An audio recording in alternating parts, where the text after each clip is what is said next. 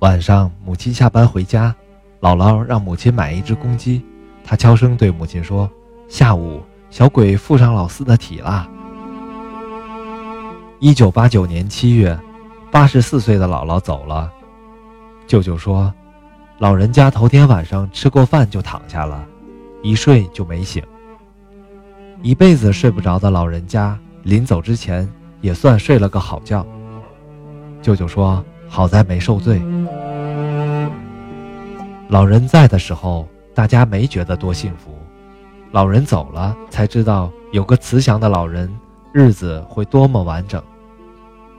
蓝天上有一缕白云，没有白云，天不会显得那么蓝。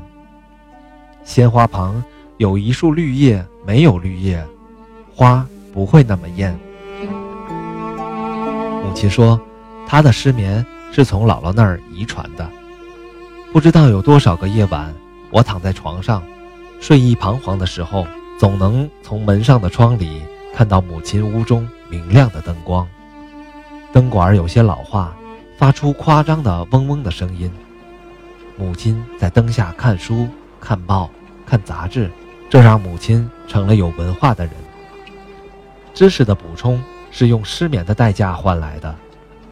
失眠者看报纸是一道风景，母亲常常可能随口说出报纸上铜钱般大小的广告的内容，可以向你推荐藏在报纸中缝的民间偏方。等到母亲屋中的灯灭了，我的世界也随即陷入黑暗。但是这往往不是甜蜜梦乡的开始，而是结束了一个困，开始了一个更困。我进入电视台，开始痴迷于科学的时候，从心理学上明确了一个原理，叫心理暗示。简单讲，就是都说你有病，你就真觉得有病了。如果母亲知道这个道理，完全可以把家族的不睡之风轻描淡写。恰恰是她在我面前一次次重复，让我成了真的失眠者。这便是暗示的威力。所以，我对我四岁女儿的不睡采用了科学的对策。凌晨一点，我发现她握着床栏杆，伫立眺望着。她说：“爸爸，我可喜欢吃酸奶呢。”我从不惊讶，用最平和的语气说：“是吗？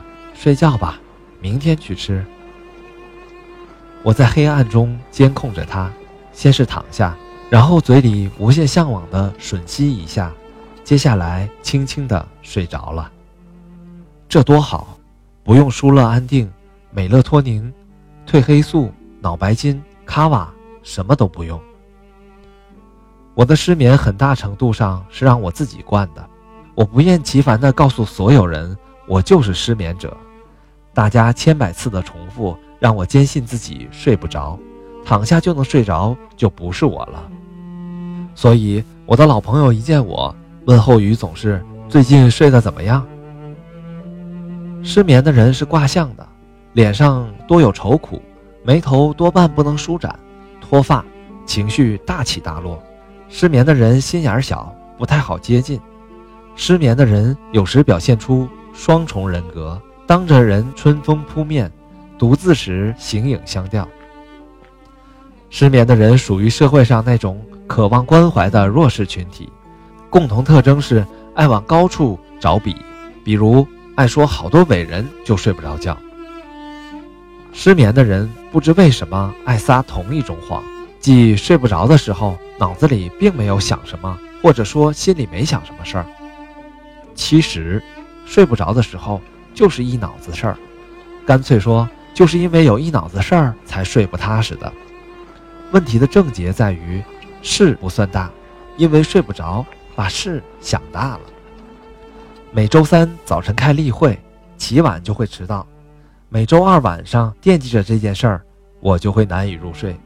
到了白天一想，有什么了不起的？老子不开例会又能怎么样？这样想着，心情豁然开朗。但这并不耽误下周二晚上还睡不着觉。